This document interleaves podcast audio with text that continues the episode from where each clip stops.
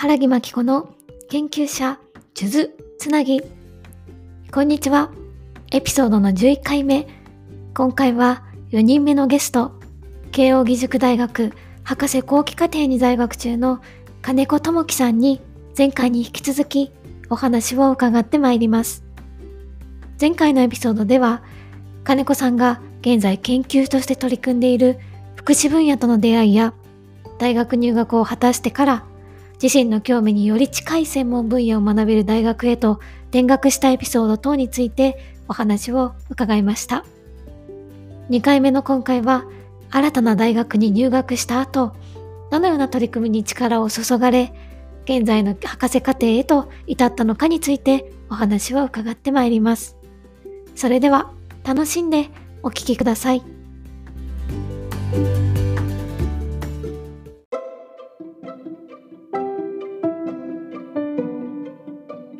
今先生のいらっしゃる、まあ、慶應義塾大学に移られてからの、まあ、活動といいますか研究ですとかあのご自身でのこうなんていうのかなあの考え方の変化とか、まあ、そういったものがあれば、うん、ぜひ教えていただきたいなと思うんですがいかがでしょうか？そうですね。やっぱ考え方の変化みたいなの結構あったなと思っていて一番最初にこう、えっと、関わらせてもらったのが2013年に、まあ、成城大学に行って2014年に KOSFC に移ってきたんですけど、はい、あのあちなみに学部はあの環境情報学部っていうところですね。はい。まあ、ところで、まあね、ちょっとこの学部の説明をしだすと、ちょっと多分だいぶ長くなっちゃうので、またちょっと後で時間があれば、えっと、話したいかなと思うんですけど、はい、えっと、最初に関わらせてもらったのが、その、えっと、旅の言葉っていう、まあ、認知をともにより生きるための、まあ、ヒントっていう、まあ、そういうような、えっと、まあ、今、本で、えっと、2010、5年かな？にの夏ぐらいに出版されて今は、えーと、中国語に翻訳されたりとか、まあ、カードだったりとか、まあ、英語でも翻訳されたりとかして今なんかドイツの、えーと、知り合いが翻訳したいって言って、まあ、いろんな、まあ、国内外で今いろいろ、まあ、活動が広がっているものがあるんですけど、はい、その認知症っていうのが、まあ、とにかく、まあ、当時ですね、まあ、今はでも割とホットなトピックですけどあの、まあ、注目されているタイミングで、まあ、認知症になっても、まあどまあ、よりよく生きるっていうところにフォーカスをしてまあ、えっ、と、その、当事者の方だったりとか、まあ、家族の方に、まあ、さっき言ったパターンランゲージの手法を使って、まあ、えっ、と、まあ、言語化したっていうのが、まあ、最初の、えっ、と、自分が関わったプロジェクトでした。で、もともとその、介護のパターンを作りたいっていうのが、まあ、その、まあ、当時のその、まあ、成城大学にいた時からの、まあ、思いで、特に、まあ、認知症っていうのには、まあ、えっ、と、なんていうのかな、特に、えっ、と、注目はしてなかったんですよね。もちろん認知症っていうのは、えー、知ってたし、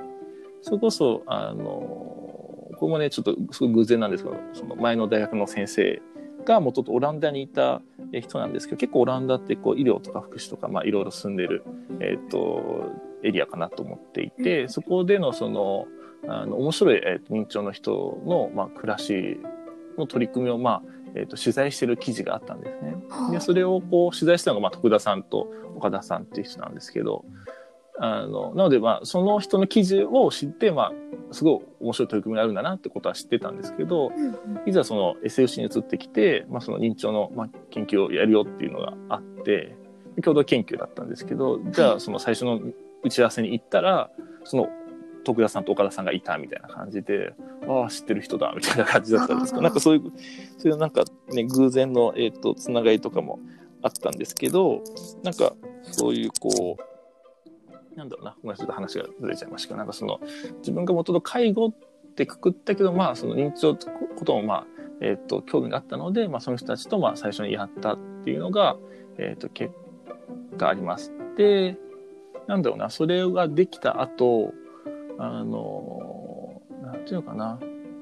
まあ、その、ね、介護に対する考え方とか、それこそ認知症の人に、え、ー、と、対する考え方もすごいだいぶ、えっ、と、変わ変わってでそれを使ってまあ本当に全国でいろいろと,、えー、と活動したいなと思ってその徳田さんが、まあ、理事をやる、えーと、認知症フレンドシップクラブって NPO で、まあえー、と働き始めてちょうど今年の本当に3月まで、えー、と学部だから1年生の終わりというから、まあえー、と修士の終わり前なので、まあ、約6年間ぐらい、えー、とそこで、まあ、アルバイトというかホームスタッフとして、まあ、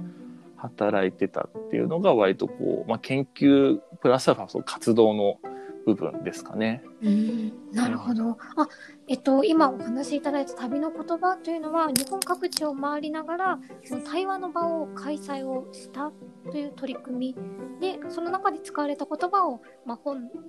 等にして、今翻訳をされているっていう形でしょうか？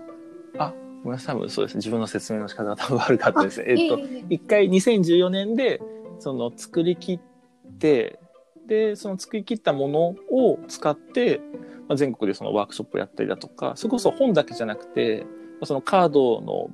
バージョンもあるんですけど、そのカードを使ったりとかして、まあ、その対話の場を、まあ、認知症の本人の場でもやるし、もちろんその家族とも一緒もやるし、まあ、えっ、と、いわゆる、まあ、介護スタッフというか、まあ、ケアの現場やってるような人ともやるし、まあ、ごちゃ混ぜの人ともやるし、みたいな。うんで、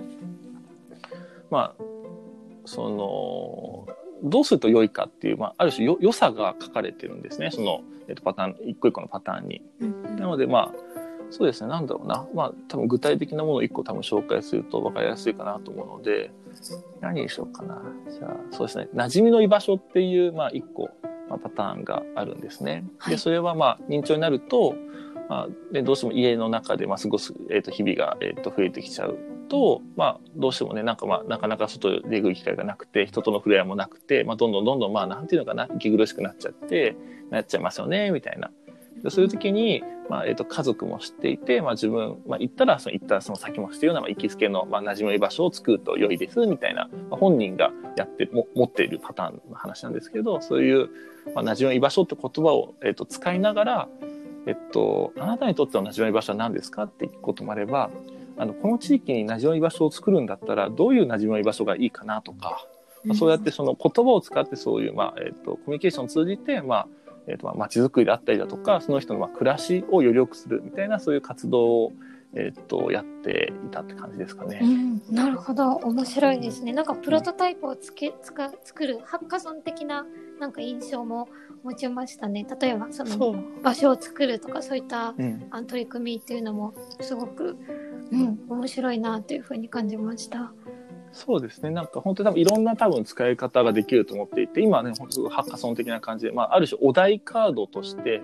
えっと、使うこともできるかなと思っていて、まさにね、今、まあ、馴染み場所っていう言葉だってるのは、それ以外に、まあ、旅の言葉全部40個の、えっと、言葉があるんですけど、本人、家族、みんなっていう、まあ、それぞれの視点で、えっと、書かれてるんですね。で、それぞれの視点ごとの、まあ、その、なんていうかな、まあ、パターンというか、まあ、ヒヒントがまとまったものなんですけど、なのでその言葉を使いながら、まあまあいろいろこう、まあね、あだこだ話したい、話したりとか、もちろん、その別に対話じゃなくて、えっと、読み物としても、えっと、読めることになっていて、で、一つのその共通のフォーマットなんですけど、どういう状況で、まあ、どういう問題が起きがちだからどうすると良いと。で、そうするとその結果どうなりますよっていう、まあ一連のその、まあストーリーというか、まあ流れになっていて、それに、えーっと、それを象徴するイラストと、えっと、その、名前がついてるんですね。さっきみたいな、馴染みの居場所みたいな名前がついてるので、まあ、それを読んで、まあ、ある種こう、なんていうのかな。まあ、まさにそう、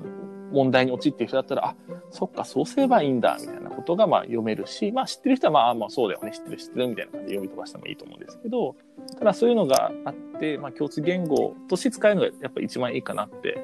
えっと、思ってるんですけど、まあ、とにかく、まあ、そうやっていろいろ、まあ、本っていう媒体でも使えるし、さっき言ったように、まあ、そのハッカソン的なノリで、ワークショップもできるし、それこそ、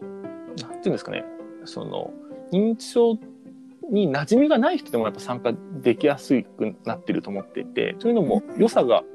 さっきから何でも言ってますけど、良さとかどうすると良いってことが書いてあるので、別に認知症の人がどういうところで困ってるとか、何が求めてるっていうのが、えっと、分かんなかったとしても、あ、そうか、認知症になると家にいる機会が多くなっちゃうんだとか、あ、そうか、じゃあ馴染みの居場所があれば安心なんだっていうと、じゃあそういう馴染みの居場所を登録できるような、じゃあウェブサイトを作ろうかとかっていう、すぐこう、次の話が生まれやすいんですよね。うんうんである種、まあ、ま、まあ、マーケティングっていうとちょっと、あの、誤解があるのかもしれないですけど、ある種、こう、まあ、すでにこう、要素がもう整理されているというか、まとまっているので、まあ、じゃあ、じゃあどうするんだっけっていうことを、まあ、えっ、と、一歩踏み出しやすくなってます。うんただ、踏み出しやすい一方で、あの、すごい抽象度が高い言葉にまとまっているので、や、馴染み場所ってわかるんだけど、どう作ればいいのかなっていうところは自分で考えないといけないんですよね。なるほど。だからそこで初めてこう、まあ、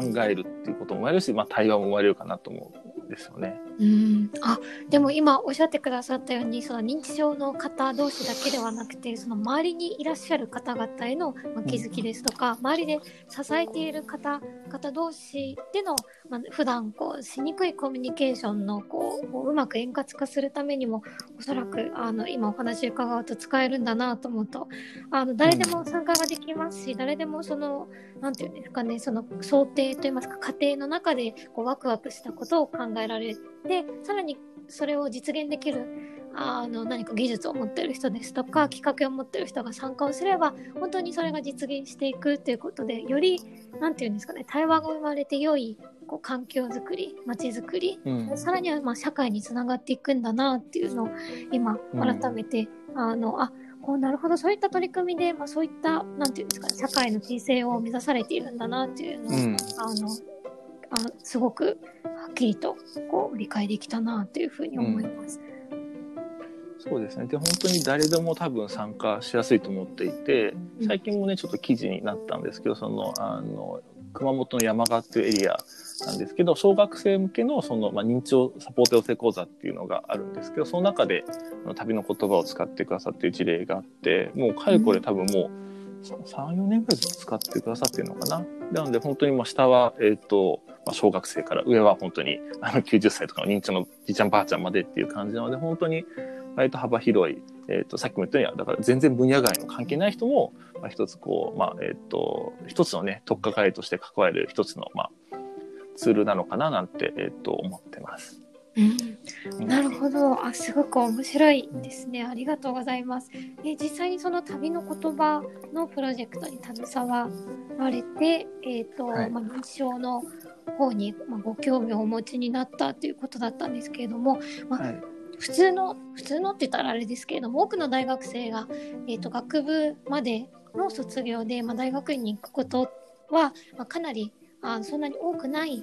あのことかなというふうに思うんですが実際はい。にそういったプロジェクトベースのものに携わられて、まあ、どういったきっかけでじゃあもう少しそれを研究してみよう。でさらに修士だけではなくて博士課程に進んでみようっていうふうに思われたかについてもお話をお伺いできればと思うんですが、い。かがでしょうか？はい。で、えっと、修士に関しては割ともうなんか、い割と行くかなと思って、なんかそこには迷いが実はなくて、内部推薦で、えっと、上がってったんですけど、はい。割とうちのゼミはすごいこう、なんていうのかな、本当学部生でも国際学会とかに行って、論文をだガンガン出すみたいな、割とそういうスタイルで、割とこう、なんていうかな、こう、ちゃんと研、うん、ちゃんと研究ずっとなんかまるで他のところに研究しないようなので、まあ、誤解があるんですけど、まあ、その研究っていうものをちゃんとこう、まあ、えっと、フロンティアを開拓することだってことを、えっと、まあ、ちゃんと定義してるので、やっぱ勉強と研究の違いっていうのも定義してて、なので研究やるからには、あの、なんていうのかな、えっと、よく多くの大学であったりとか、他のゼミとかでやる、なんか個人研究ってことは基本的にないんですよね。ちゃんとこう先生が入って、先生とか、まあある種、まあ共同研究とかも含めてですけど、まあ話し合って、まあちゃんとそれがこう、まあ何かのフロンティアを開拓するっていう前提で、えっとやるので、研究、すべての研究プロジェクトは全部ちゃんとこう、あの世界で初めてのことというか、えっと、ちゃんとこう国際学会で発表するように、えっと、して、ちょっと早いうちからそういうようなことを経験するっていうのが、えっと、大事だっていう、まあ、ある種そういう教育方針でやっていて、自分も本当に、まあ、最終的に自分で多分書いたのは、えっと、2本か3本ぐらいかな。ちょっとちゃんと数えられてないですけど、でもその国際学会とか、あの、えっと、論文に関わってるのは多分13本か14本ぐらい、まあその、えっと、セカンドオーサーだったりとか、ファーストオーサー、まあそれ以降もありますけど、まあ、論文とかに携わらせてもらったし、国際、国際学会も年に多い時だと3回か4回ぐらい、あの、海外にも行って、まあ、発表する中で、自然と、まあ、その環境として、まあ、なんていうか、居心地がいいっていうと誤解がありますけど、まあ、ちゃんとこう自分で、まあ、ある種こう、まあ、探求していった結果をまあ発表して、で、それがまあ、よね、その旅の言葉で言うと、だから、まあ、出版されて、まあ、そうやって、まあ、いろんなところでこう使われる事例が聞いて、それこそ海外にも呼ばれ、それ呼ばれたりだとか、まあ、翻訳されたりとかっていうのがあったので、まあ、その、すごい、まあ、取り組みとしてはすごい面白かったので、まあ、割と修士まで割とすごいこう、軽い気持ちで、えっ、と、なんだろう、まあ、学部卒業したら、まあ、その修士と同じこと続けるよね、ぐらいで、えっ、と、まあ、修士まで上がったって感じですかね。うん、なるほど。あの、まあ、ちょっと聞いた話というか、まあ、うろ覚えのあの点ですけど、確かその SFC っていうのは、どこの学部もそのプロジェクトベースで確か教育を進めていくっていうような取り組みをしているかなっていうふうに思ったんですが、じゃあそのプロジェクトベースっていうのが、まさしくもう研究にま直結をした形で、ま行われていて、もう学部の頃からもう研究をするっていう体制がもう整っていて、もうすでにもう十何本もその論文で、あの、協調も単調もお持ちだということで、あの、なんていうんですかね、すごく、こう、研究をしてる身からすると羨ましい環境だなっていうふうに感じましたね。なかなか、あの、やはり、今、金子さんがおっしゃってくださった通り、あの、学部では、その、まあ、研究と切り離されて、まあ、教育されてることが多いので、うん、そこをあえて、まあ、研究と接続して教育をしているっていうことは、まあ、確かにおっしゃる通り、まあ、終始までは何も疑問もなく、まあ、進めてしまうのかなっていうふうに感じました、ねうん、そうですね。うん、なんか、むしろこう、いや、なんかこんなに、なんていうかな、その、いや、働くことも楽しいと思うんですよ。もちろん企業で働くことも。それこそね、はい、あの、同期で起業してる仲間もいるので、うん、楽しい一方で、なんか、会社で働くのもきっと面白いけどこうやってなんかこう自分のまあ興味だったりだとかをまあ深めてってなんかこうねさっき自己紹介的なこと言ったように昔からもっとこうなった方がいいんじゃないかっていうのがまあ結構ベースで、えー、と考え方にあったのでなんかそこにこう直結してねそこ国際学会とか行くと割とこうなんていうのかなまあね、晴れやかな舞台っていうと語弊がありますけど、なんか、まあ楽しいじゃないですか、こうやって発表したら。うん。うんまあ、別に英語とか発表とか全然得意じゃないんですけど、やっぱ行くと楽しいので、なんかそういうのがあって、まあ、むしろ他の人なんで就職しちゃうのかなぐらいな、まあ、気持ちで行ったのが、まあ、修士で、でも、いざやっぱこう、博士、進学の時はやっぱすごい悩んだというか、うん、なんていうのかな、やっぱこう、まあそのね、NPO もずっとその6年間ぐらい先続けたって言ってましたけど、まあ、はい、そうやって NPO に残って何かやるってことも考えたし、それこそ自分で何か立ち上げるってことも考えたんですけど、なんか、まだ今この状態で社会に出ても多分何もできねえな、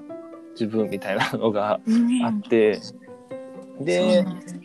博士に行こうっていうのが決意したんですけど、それも結構、まあ、なかなかっていうか、あの、締め切り、当日にですね、え、ー、と、決意したもんなので、もう24時間切ってる状態から死亡理由書、何枚かな ?3 枚 ?4 枚？と、なんかあの、事業計画書みたいなのと、あの、教授2人からの推薦文等とか、入金等とかやんないといけないかったので、もう超焦りましたよね。なんかもう時間との勝負で、あのやべえ、やばい、やばい、やばい、みたいな感じで、えっと、やったぐらい本当にギリギリ悩んでたんですけど、ただそれが本当にちょうど自分の誕生日の日だったんですよね。うん、あの誕生日の日でやっぱこう、いやどうしよっかなみたいな、あみたいなことは考えていて、で、ちょうど午前中、その、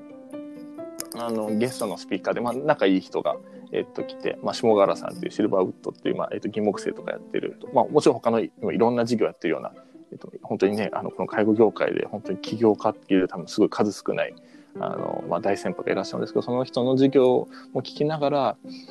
なんかやっぱこう、その人が言ってたのは、やっぱこう、介護で今起こっていることって、なんかもうシステムエラーなんだよと。なんか別になんか現場の人が悪いとかじゃなくて、そもそも制度とかのエラーで、その別に国が悪いとかじゃなくて、やっぱ時代ってやっぱ変わるもので、やっぱ制度もそれに応じて変わんないといけないけど、やっぱそのスピード感があまりにも速すぎるんだと。なので当だ当初の設計も別に悪いわけじゃないと。ただそこの早いその世の中の変化が早すぎてシスメシスメラーが起こってるんだよっていうことを、えっと、話していてあまあそうだよねと思ってなんかそこにこうかかる研究もしなきゃなと思ったんですよ。というのもやっぱこう認知症のそのさっき言った旅の言葉で、まあ、勝手に自分に宿題だと思ったことがあって、はい、まあ、その地域の中の暮らしみたいなものがある一方で、で、いつかやっぱその、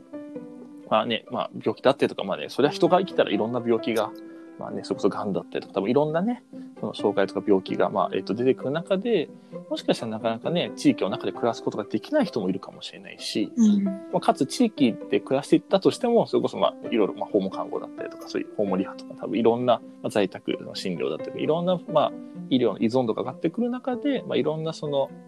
まあ、まあ、医療保険、介護保険とかいろんなものが支援を受けながら、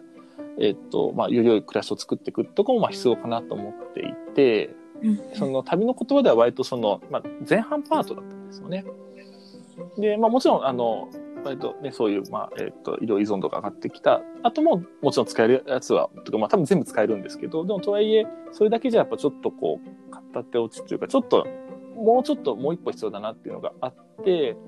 それはもちろんそう制度の話もあるし、うんまあ、よりこう、まあ、最後までってまあ、その人が死ぬっていうところの、まあ、そこにはいろんな多分価値観が入ってくると思うんですけど、そこもまあうん、研究したいなと思ったので、まあ、そういうようなこの周辺のことを、えっ、と、まあ、なんとかな、勝手な使命感ですかね、やらなければならないみたいな、えっ、と、感じで、えっ、と、博士に、まあ、進学っていうのがありますかね。はい。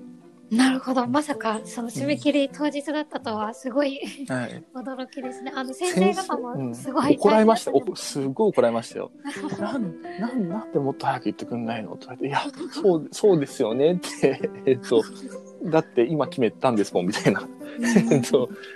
まあ、でももちろんい、いつかはやっぱその博士とかは行きたいなと思ってたけど、まさかこのタイミングだと思ってなかったんですよね。でもなんか最近やっぱこう、その時もまあ Facebook に書いたんですけど、行くって決めましたって書いたんですけど、その時書いたのをやっぱ見返すと、その時言った言葉は、なんかその自分なりの武器を作りたいって言ってて、まあどんなその社会の課題に対しても、まあそのある種こう、まあ切れ味が良くて、まあえっと、まあ切れる、まあ、武器を作りたいっていうのが、割とこう博士の、その時に、えっと、行くって決めた時の、まあ、えっと、決めた言葉なんですけど、うん。今はまたちょっとまた、まあ、意味は同じなんですけど、まあ、表現を変えていて、まあ、博士ってやっぱそのドクターコースじゃないドクターじゃないですか。まあはい修士は修士はマスターなのでやっぱ何かマスターしてドクターはやっぱこうまあねい医者みたいな意味がある中でなんかやっぱこうそれこそねウルシーさんがお医者さんでね、まあ、その人の病気とか、まあ、その人の、まあ、取り巻くそこら辺の話をやっていく中で自分はやっぱこの社会の病気というか、うんあのそのさっきのねその介護のシステムエラーみたいな話につながっていくんですけどその社会の、まあ、医者というかそこの社会で起こってる問題病気を治す人になりたいなと。で医学であればやっぱそのいろんなまあそのエビデンスを持って、まあ、こういう病気にはこういうまあお薬がいいとか、まあ、こういう治療法があるとかっていうのがちょっとずつちょっとずつこう、まあ、知見として多分溜まっているんじゃないかなと思っていてなんか社会のお医者さんもそんな感じでこう、まあ、こういう例えば子育ての問題にはきっとこういう課題があってとかなんかこの介護の問題はこういう話があってみたいなそれぞれのその、まあ、課題ごとにまあ、そんな簡単にはねあの解けないかなと思ってるんですけども各その問題課題ごとに対してのそのアプローチが、まあえっとについてまあ考えて学んで、まあ、いろんなその社会の課題に対して、えっと動ける人でありたいっていうのが、まあえっと思いがあって、まあそのまあ、博士っていうのは取りたいなっていう今思ってる感じですかね。なるほど。あの、ん。先ほど金子さんがおっしゃっていた、そのなんか使命感をも勝手に持ってしまったっていうふうにおっしゃって、あのいたかと思うんですけど、あのまさしく多分博士課程に行く方って、どちらかというともう何かその自分でこう気づいてしまって、それをど気づいたものをどうしてもやらなければしょうがないっていう衝動に駆られていかれる方が多いんじゃないかなっていうふうに思って、あ私個人としては思っているんですけれども、あのうん。まさしくあもちろん他の人も考えるかもしれないけれども他の人ができるかもしれないけれどもやっぱり気づいた自分がやらなきゃ何かが変わらないっていうところはこれはもちろん博士課程に行くあの全ての人においても大事かもしれないですし、社会においても多分そういった少しの気持ちの切り替えできっとあの良くなっていくんじゃないかなっていうのを今その社会に対しての、まあ、お医者さんですねあの問題解決する人でありたいというお話を聞いてて、あなるほどなっていうふうに感じましたね。そうなんですよね。なので、なんかこう、もともとこう、課題感がなんかでっかいっていう、なんとかな、そのパーソナルスペースがっていう言葉が正しいのかわかんないですけど、割とこう広めで、なんかそれこそなんかこうアマゾンとかがね、森林火災とか、それこそオーストラリアの森林火災とかね、去年で言うとまあアメリカ、今年か、あのアメリカのそのね、火災とか、いろいろ大規模な火災とか見ると、悲しくなっちゃうんですよね。でなんかこう、うん、なんかできないかなってすぐ思うし、それこそなんかわかんない。全然また、あの、全然サイズ感が変わりますけど、なんかじゃあちょっとなんかじゃあ九州の方でなんかその、あの幼稚園の、えっとその、まあ登下校のところになんかこうバスが突っ込んでみたいなで何人か死んじゃってみたいな話とか聞くとすごい悲しくなって、そういうのとか聞くと半日ぐらいこうズーンとしちゃって、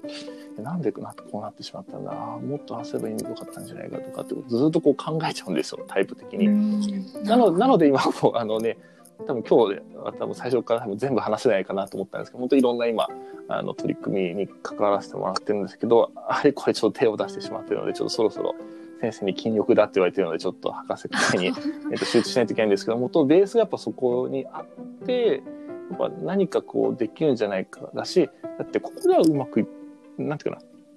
良い悪いっていう定義は本当に様々ですよ。さっきも言ったようにいろんな価値観があるので、何をもって良いとするっていうのはその文脈が変わるけどでもなんか、でも全部がわ悪いわけじゃないのでなんかこううまく真似できるとか真似できればいいしなんかこうちょっとしたこうなんていうのかなやり方を多分できればなんか大きく変わるんじゃないかなっていうのがすごいなんかどこかまあその考え方にあってなのでまあそのまあいろいろいろ手を出したりとかしてるけどやっぱその博士っていうのは一個やっぱちゃんと取っときたいなって、えー、と思ってる感じですかね。なるほど。はいい、やはい、すごい、あの、うんなんていうんですかね、熱いお気持ちで入られて、今、え実際に、えっと、残り卒業ぐらいまでは何年ぐらいなんでしょうか？いやあの まだ1年目なんですよ博士。そうなんです本当に。今年からなので、で、その、そうなんです。だから本当に去年修士が終わって、去年とか今年か、今年の3月に修士が終わって、修論終わって、えっと、その今、えっと、博士課程1年が、まあ今年始まったんですけど、まあ、個人的に言うと今年はなんかなかったんじゃないかなって最近、えっと、感じです。まあ、えっと、もちろんね、あの、研究とかはやってるんですけど、その、修士の時にやったのが、まあ、その共に生きる言葉って言って、まあ、旅の言葉の、まあ、自分の中では続編なんですけど、まあ、さっき話したように、まあ、そのよりこう最後の、えー、と人が亡くなる。最後までそういう人らしく生きるみたいな、えー、とそこにフォーカスした、まあえー、と研究を修士の、まあ、2年間やっててその時は割とこう全国いろいろこう、えー、と飛び回っていて本当は今年もそうやって飛び回って、まあえー、と修士の、まあえー、とプラスアルファで博士もそうやってもう一回いろいろ全国でまあこう修士の成果をもとにまあいろいろやって、えっと、博士論文書こうかなと思ってたんですけどちょっとそれができなくなっちゃったのでなんかまあ動けないからじゃあちょっともともとなんかこれこういうまあ勉まあねいろんなこれ全部で33パターンがあるんですけど33のパターンをまあ言語化した中で、まあ、自分の中にある種こう、まあ、落ちてる部分があるので、まあ、そこの視点を持って介護現場入るとどこまで何ができるのかなっていうのがあったからどっかでまあ介護現場に入ろうかなと思ってたんですけど、うん。まあ、たいいタイミングかなと思ってそれもすごい急なんですけど3月のあの非常事態宣言でしたっけ？が出る直前に介護現場に入ってというか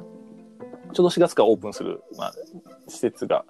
SAC の近くにあったのでそこで、まあえー、と介護スタッフというか、まあ、現場に出ながら、まあまあ、他のねいろんな仕事とかもしてたんですけど、まあ、働き始めたっていうのがありますかね。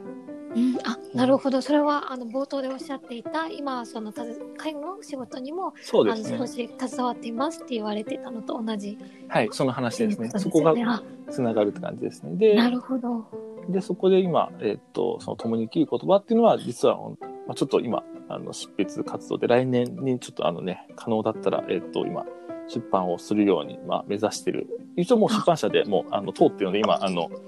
あの、はい、真相になりながら、えっと、文章を、えっと、仕上げてる段階なんですけど、まあ、その、修士2年間の、まあ、成果のアップデートと、まあ、ここ1年、まあ、現場入った感覚を今、すり合わせて、えっと、作ってるっていう感じですかね。作ってるというか、まあ、その、えっと、言語化してる感じですかね。うんなるほど。あ、じゃあ、もしかしたら近いうちに、その、金子さんが書かれた本をこう手に取って、こう我々がこう見ることができるっていうのそうですねを期待しても大丈夫そうですかね？あ、あ、はい。あ、もう、はい。一応もう日程はもう全部決まってるので、一応来年の8月だったかな？8月号なので、まあ、その、えっ、と、執筆活動が遅れなければ、えっ、と、8月ぐらいには、えっ、と、店頭に、えっ、と、並ぶ、まあ、アマゾンとかでも買えるはずなので、ぜひぜひ、ああの、はい、みたいな感じですけど、まだちょっとね、あの、作ってる途中なので、なんとも言えませんが、はい。そうですね。本はなかなかええやっぱりやる気がいりますからね。はい。あでもすごく楽しみにしたいと思います。ありがとうございます。じゃあ、はい実際に今その博士課程に行かれて、そのもしこのまだ数年あるかと思うんですけども卒業された後ですとか、ちょっとお話を聞いているとあのもちろんですねアカデミアでこう活動されるのもあの金子さんに合っているのかなって思う一方で、まあ、社会のこの課題を、まあ、病気を治すっていうあの、まあ、視点ですかね。その、ビジョンをお持ちですと、まあ、き起業をするですとか何かそう会社とか NPO を立てるみたいなのもすごく合っているのかなというふうに思ったんですが今後、うんえっと、さらにですね、まあ、卒業された後にですとか、まあ、今後、まあ、近い将来でも構わないんですけれども、まあ、どういったふうにご自身のその探求研究っていうものを広げていこうっていうふうにお考えがあればぜひぜひですねお聞かせいただきたいかなというふうに思うんですがいかがでしょうか？そうです。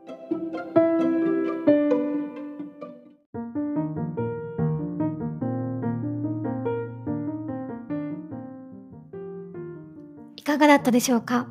続きのエピソードは年をまたぎまして正月休みをいただき2週間後の1月の第2日曜日に配信となります。